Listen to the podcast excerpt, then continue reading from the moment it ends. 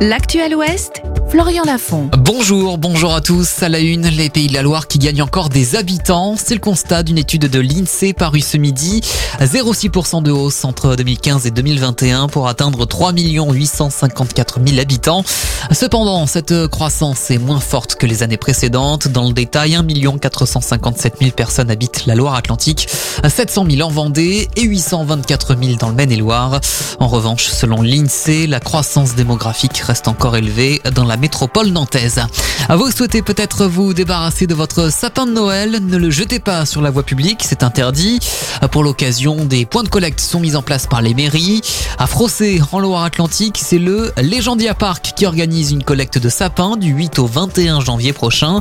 Les conifères serviront ensuite de nourriture, de jeux ou de paillage pour les animaux du parc zoologique. L'aglo de Saint-Nazaire veut améliorer son dispositif d'aide à la rénovation thermique de votre logement. C'est pourquoi la Carène appelle les habitants à remplir un questionnaire sur son site internet avant le 5 janvier.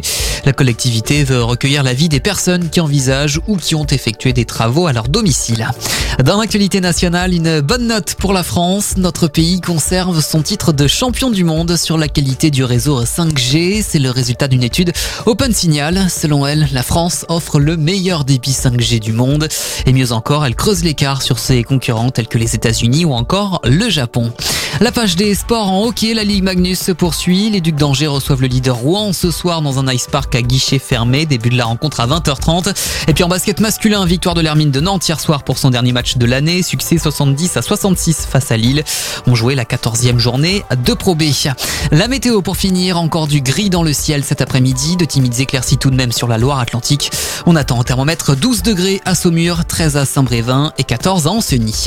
Bonne journée sur scène et rendez-vous très vite pour un point sur l'actualité.